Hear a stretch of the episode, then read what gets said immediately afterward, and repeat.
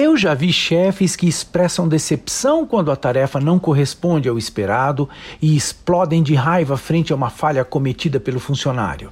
Eles acreditam que estas manifestações são ferramentas para manter o ambiente de trabalho sob seu controle. Isso é um contrassenso.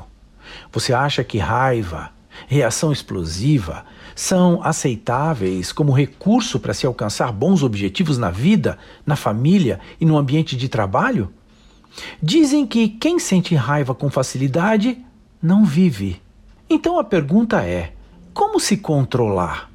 Um viciado ou adicto, por exemplo, não será curado enquanto se relacionar com a droga com moderação. O tratamento requer distância total da substância viciante por um longo tempo até que o viciado consiga resgatar sua liberdade de escolha e renunciar.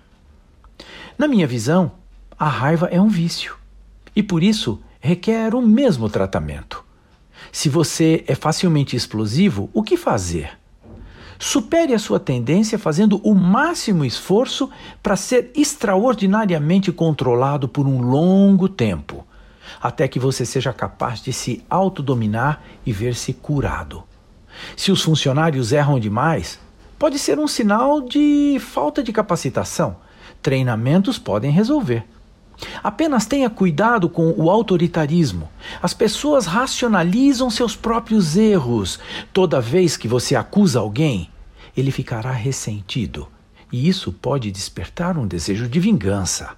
Em última análise, o maior causador de conflitos e problemas em todos os relacionamentos nunca é o que se fala, mas como, o jeito, a maneira que falamos.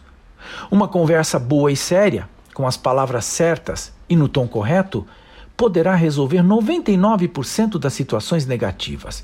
E isto imporá com maior poder a autoridade que o seu cargo e a sua pessoa inspiram.